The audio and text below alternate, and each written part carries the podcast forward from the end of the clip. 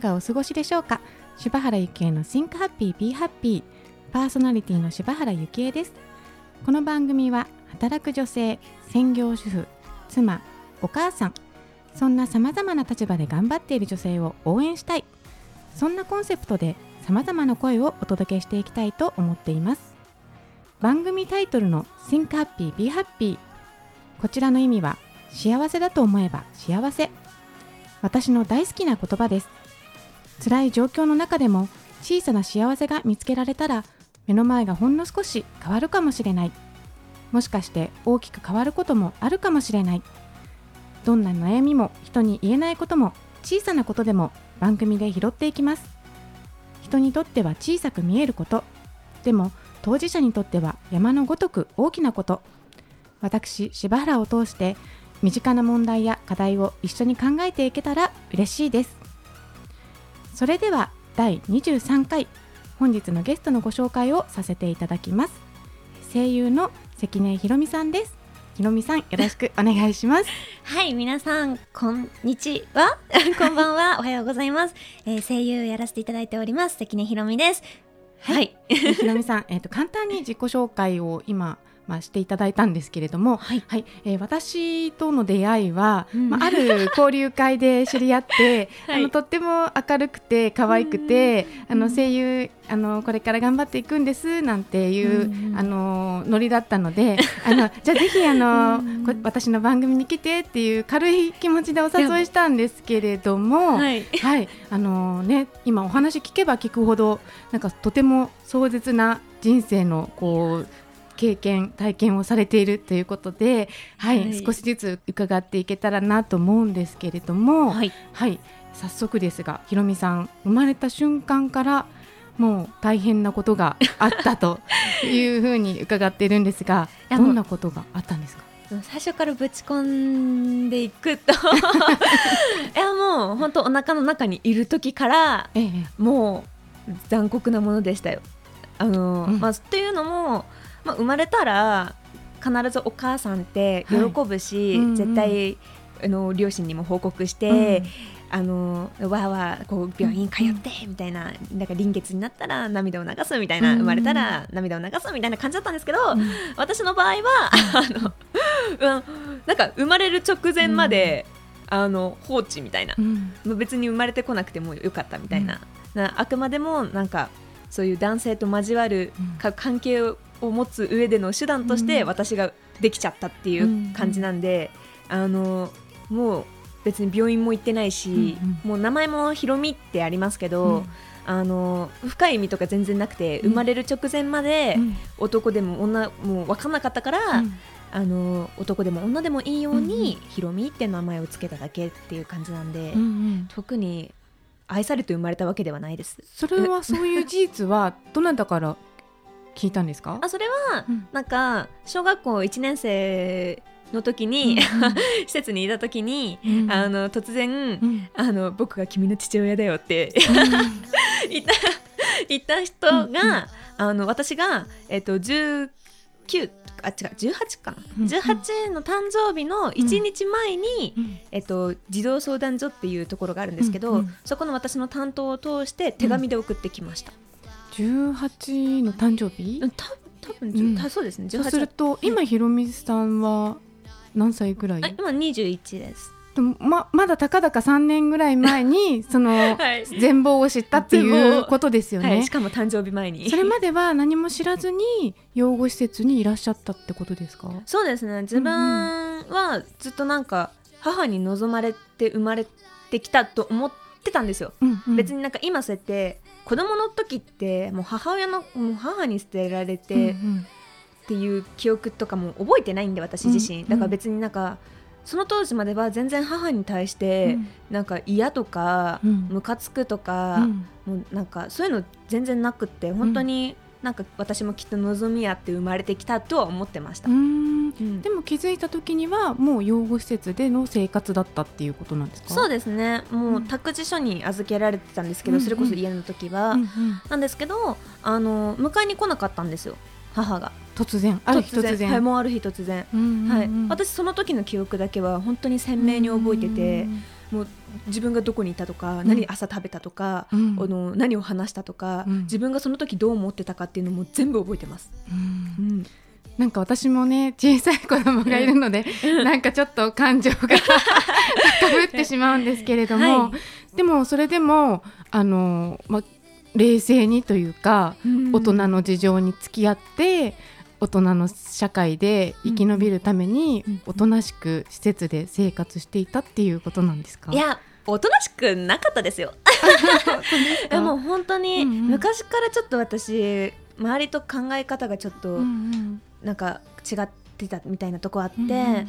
どうしてもなんかうまく噛み合わないところがうんうん。結構あって、なんかみんなと一緒が嫌だったんですよ。うんうんうん。みんなと一緒が嫌でうん私だけもう別の行動を勝手にしちゃったりとか、うん。みんなが外行くのに私は先生と喧嘩して、うんうん。なんか養具室みたいなところでうん。昼間まで爆睡したりとか、結構やんちゃしてました。うん。でもそれでも、うん。まあ、学校とかは行っていたんですか？そうですね。あの児童養護施設に通いながら、あの幼稚園小学校中学校高校とええ通ってええおりました。あーじゃあそういったお勉強もされながら、まあ、そういったところでの生活もしながらっていうところですよね。そうですね、ええ。常に周りと喧嘩しながらうーん。自分自身って本当にうんうんうん。どんな存在価値があるんだろうみたいうんうなん。のとかもやっぱ考えながら毎日過ごしてましたね。であのひろみさんのその経歴伺った時に、うん。ご実家というかあのアメリカはい。にあのファミリーがいるっていう風なことだったんですけれども、アメリカとはどういったこのアメリカのファミリーっていう方たちとは、あのどういったこう巡り合わせだったんですか？いやもう本当に私のたまたまの好奇心で巡り合ったんですけど、それこそあのしその児童養護施設の、うん。あのまあ、プロジェクトみたいな感じですね。あのとあるあの会社さんのうんプロジェクトで、うん。えっと、関東の児童養護施設から、うんえっと、10名ほどが、うん。あのプロジェクトに行けるみたいな企画に本当にたまたまもうそういうのに興味津々だったんで、うんうん。参加して、うん。面接と審査勝ち抜いて、うん。10名に残ってうん。行ってうん。あのそこのあのホストファミリーさんが、うん今の私の家族です。へえそういう企画だったんですか？ホストファミリーを探そうみたい あのファスファス家族を探そうっていう企画ではなかったんですよね。全然それやばくないですか？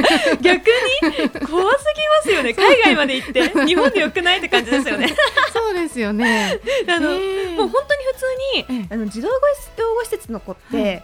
大学に行く割合がうんうん。本当に少なくて10%とか20%とかしかなくて、ほほとんどがみんな親もいないし、うんうん。お金もないから、うんあの就職なんですよ、うんでもなんかそういうのじゃなくて少しでもなんか、あの海外とうんうん。か新しい視野うんうん。を入れてほしいみたいな思いで、うんうん。多分そういうプロジェクトがあって、うん。だから海外の文化を学んだりとか、うん。あと英語を勉強したりとかっていうのをうん1週間やりました。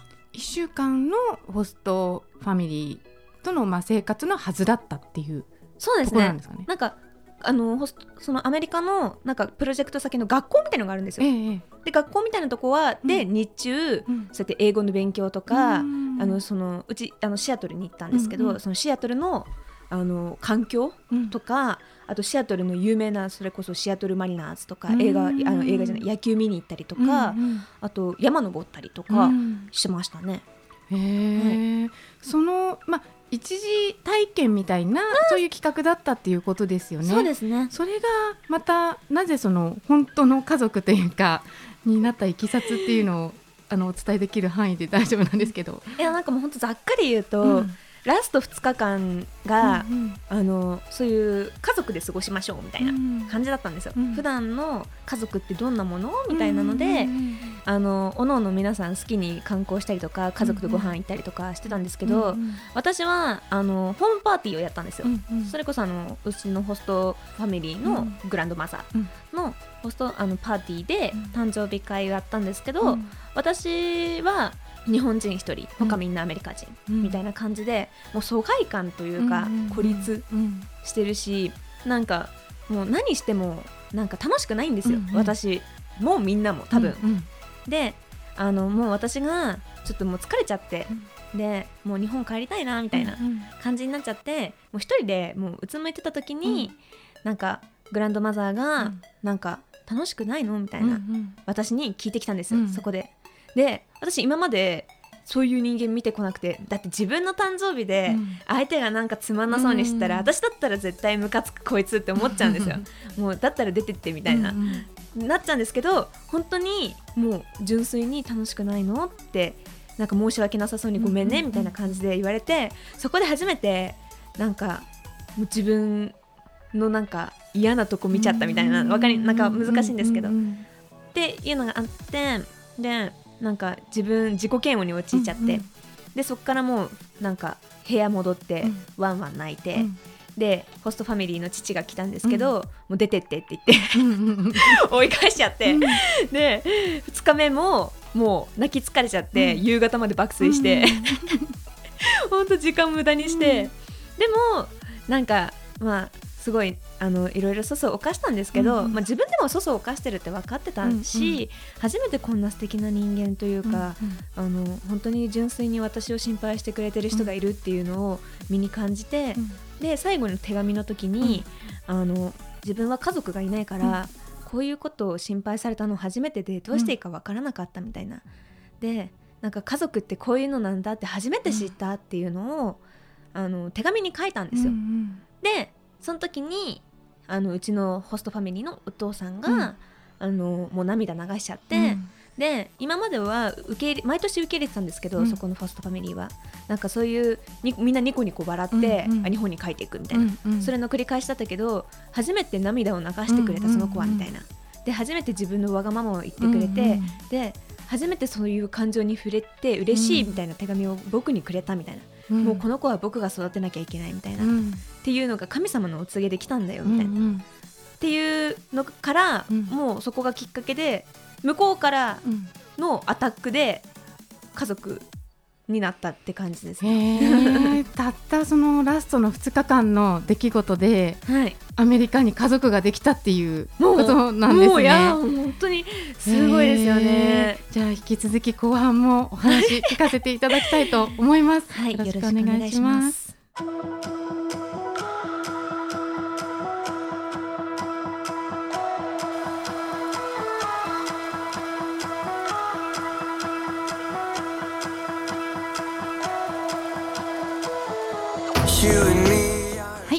前半ではですねひろみさんが赤ちゃんから、まあ、アメリカに新しいファミリーができるというところまでとっても濃い内容の人生を、えー伺ってきたんですけれども、はい。はい、そのアメリカにできたファミリーとの関係っていうのはどういったふうに進んでいったんですか、そうですね。簡単に言ってしまうと,、うん。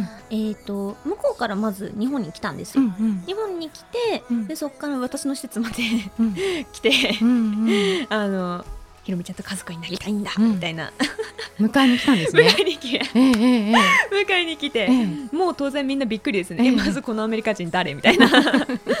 ええあそこの研修先の？みたいな、ホストファミリー？みたいな、はい。ってなってうん。でもそれだけじゃ当然追い払われるのは当然なんですよ、でも何回かあの、うん。うんもう長期間それこそビザ2ヶ月丸々使ってもうアタックアタックアタックって感じで、もうそれ1回とかじゃなくて年に2回とか来るんですよ、普普通に。2回とか来て、うん。であの1人じゃなくて、うん。その父が働いてた、うんうん。えっと、日本人、うん。一緒のね同僚の日本人うん。の人とかと、うん。もうもうもう巻き込んで、うんうんうん。もううちのあの父がどれだけ素晴らしいかみたいな、うん。本当に人種人身売買とか、うん。そういうんじゃなくって、純粋に関根ひろみという女の子を家族に迎えたいって言ってますよ、みたいのをもううちの保守的な施設側にうんもういい働きかけて、うんうんで何度も何度も上の方が会議して、うんうん。っていう感じでその間もずっと私と父は、うん。まあ、日本でご飯行ったりとか、うん。まあ、ちょっと旅行行ったりとかってうんいうのをしてて、うん。で初めて、えー、と大きな対立したのが、うん。外泊ってあの家族で、うん。あの一緒にうん。なんかと家に泊まるうん。っていうのがあるんですけど、うん。普通の子供たちだったらうん。普通にできるんですよ。申請出して審査降りれば、うん。あの行けるんですけど、うん。アメリカだったんですよ、うん。実家が、今うん。そうアメリカでうん。あの通らないんですよ。当然審査は、うんアメリカなんて前代未聞だよみたいな、うんうんでえっとそれもうん。もうバチバチやって、うん。でやっと上からうんいいよみたいな。施設の上の人。そうです。んんでで初めて多分外泊っていうので、アメリカまた 2, か、うん。2ヶ月くらいかうな。ん行きましたね、うん。はい。まあ、今はそんな感じでええええ。別に申請とかも必要ないし、はい。年に1回はお家に帰ってええゆっくりして、はい。って感じですね。あー。はい。では今は、えーとまあ、ひろみちゃん日本にいるんですけど、うんうんまあ、実家っていう感覚で,、うんでアメリカでは生活は実際はそんなにしてなかったっていうことなんですか、あそんなにというか、うん。なんかもう本当に行ってうん帰って行って帰ってをうん。繰り返してるだけで、うんうん。トータルでもそんなに、まあ、長くはないですよね、うん。でも結構濃い生活を送ってますね。はい、なんかアメリカの大学にもこう行くとか行かないとかそういった話もあったって伺ったんですけど。はい、行きまし、た、高校卒業うん後に、うん。そのまんまうちの家で住んでほしいっていうので、うんそういう名目で留学しましたね。うん。はい。まあ、でもやっぱり違うんですよ。日本の大学とアメリカの大学って、うんうんもう入ってる子たちが根本的にうんもう意識とかが全然違くて、うん。あのあの全然日本をあのけなしてるとかそういうんじゃなくて、もうみんながみんなアメリカの子ってうん。夢を持っうんて、うん。そのために大学に行ってるって感じなんですよ。うんただなんか行かないと就職不利だからとかじゃなくて、なんかもう本当に自分でお金稼いで自分で行くみたいな感覚なんですよ全員が。うんでも私はあのお父さんに来てほしいってうん言われただけで行っちゃって、うんもう本当になんだろうポテンシャルのうん。なんか差というか、うん自分がなんか本当に甘ちゃんだったみたいなのをもう本当に身に感じちゃって、うん。でも私も別にアメリカじゃなくても日本でやりたいことっていうか、その叶えたい夢声優になるっていう夢がうん。あったから私もなんかそういう周りの子たち見てて、もう腹くくれみたいな感じで、うん。もうそこでもうもんもん悩んでたんですけど、うんもう父にあのごめんうん。みたいなちょっと日本に帰ってうん。私夢叶えたいみたいな、うん。っていうのを言ってでまあ最初はちょっと渋ってたんですけど、うんうん。父もあのひろみの夢を、うんうん。夢が一番だからみたいな。うん。頑張っておいでっていうので、うん。もう日本帰りました。でそのまあアメリカの大学で頑張ってる子たち見て、うん。まあ自分の本当に夢に改めて気づいたっていうそうですね。ね。なんかもう、うん、なんか自分こんなとこにいちゃいけないよって思って、私がやるべきことは日本でしょ？みたういな。ん。その日本で声優をやりたいってそういう夢ってうん。なんでいつからそういった夢持ってたんですか？とこれ言われるとあれなんですけど、うん。きっかけってないんですよ。だないというのもちょっと覚えてないんですよね。それこそあのその私はずっと施設にいたわけじゃなくて、うん。何度かこうお家に帰ったりっていうのを繰り返してて、でそのお家に帰ってた時期の記憶って、うん。多分ひどすぎて覚えてないんですよ。記憶そののものがもうそこだけぽっかり空白になってて、その時にきっかけっていうのが多分あったと思うんですよ。でも覚えてないんですよ私は今も。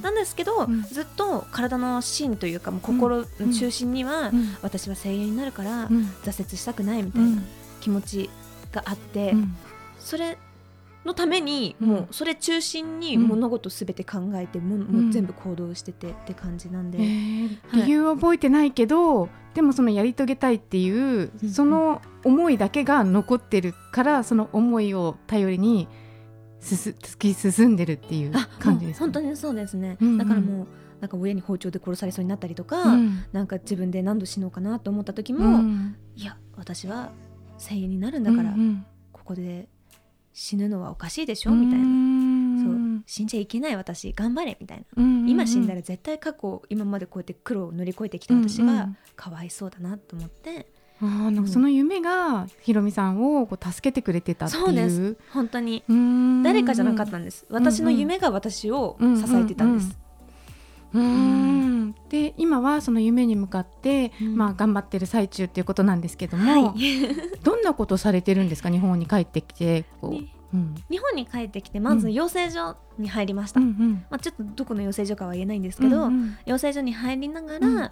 えーもう本当にそういうなんでしょう人ご縁とかっていうのがもう全くなかったので、うん。もう最初は本当に片っ端からそういうのに関係してる人とかに、あの連絡して、うん。こう少しでもこう合うようにしてとか、自分の意思みたいのを語って、そこからどんどんどんどん広がって、うんであのクラウドファンディングっていう企画をやらせていただいて、あの1ヶ月で84万達成して、で、えっと、それ以外にも、うん。あの素敵な事務所のあの所属してる人と知り合って、その人のライブのコンサートにゲストで出演させていただいたりとかっていう数をこなして、で、えっと、今度うん。あのもう多分この放送される時には終わってるんですけど、うん。あの朗読コンサート、うんうん。私が主演の朗読コンサートをうんうんやらせていただくうん。っていうとこまでやっとこぎつけました。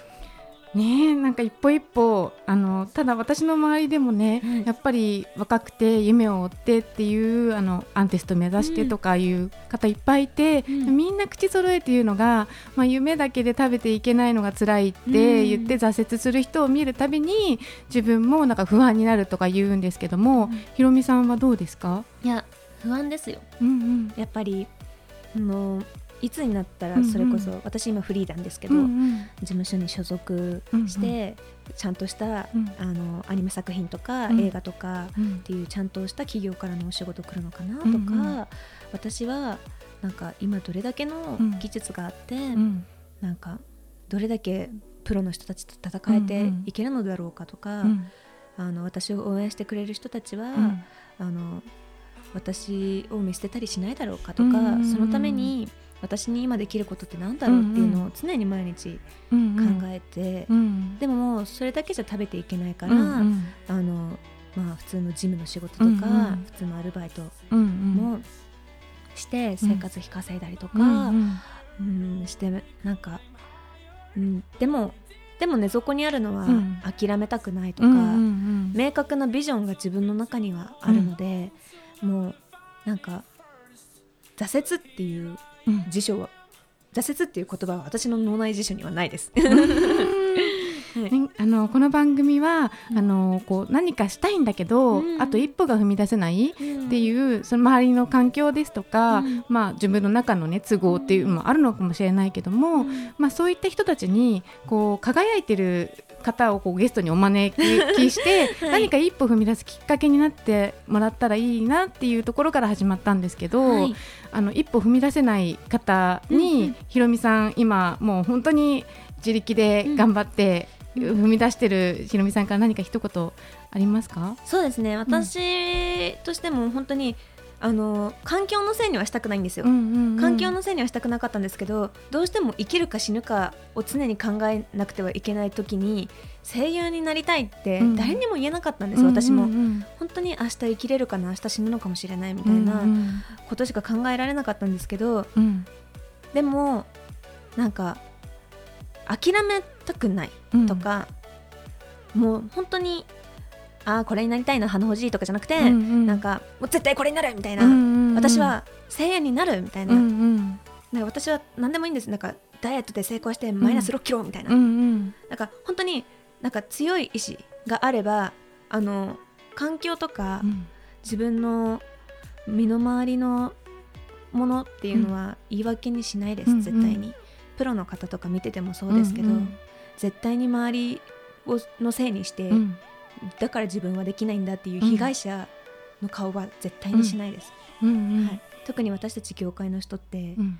そういう人は基本的に落ちていきます。うので、んなんか何でもいいと思います。本当にもう強い意志を持ってくださいとしか私にはうん。言えないですけど、いやなんかね最初の笑顔と、まあ、全然違う今真剣なひろみちゃんの顔を今目の前で見てはい。真剣な眼差しと、うん。いや本当にその本当のこうなんていうんですか生きるか死ぬかのところでうん。夢を追ってるってかっこいいなと思ったし なんかひろみちゃんのこの今までの人生もね、うん。そうやって誰かのこうん光になれると私はうん確信してるので、なんか一人でも多くの人にね、うんひろみちゃん知ってもらいたいなと思うのでひろみちゃん何か告知できることとかってありますか？はい。えっとですねえー今もうプロジェクトとしてやってはいるんですけれども、えっと、今度ですねあの YouTube のチャンネルで、えっと、LPG というですねあのまた新しいあのチャンネルをあの私だけじゃなくて、うん。私とあと数人の方々がですね、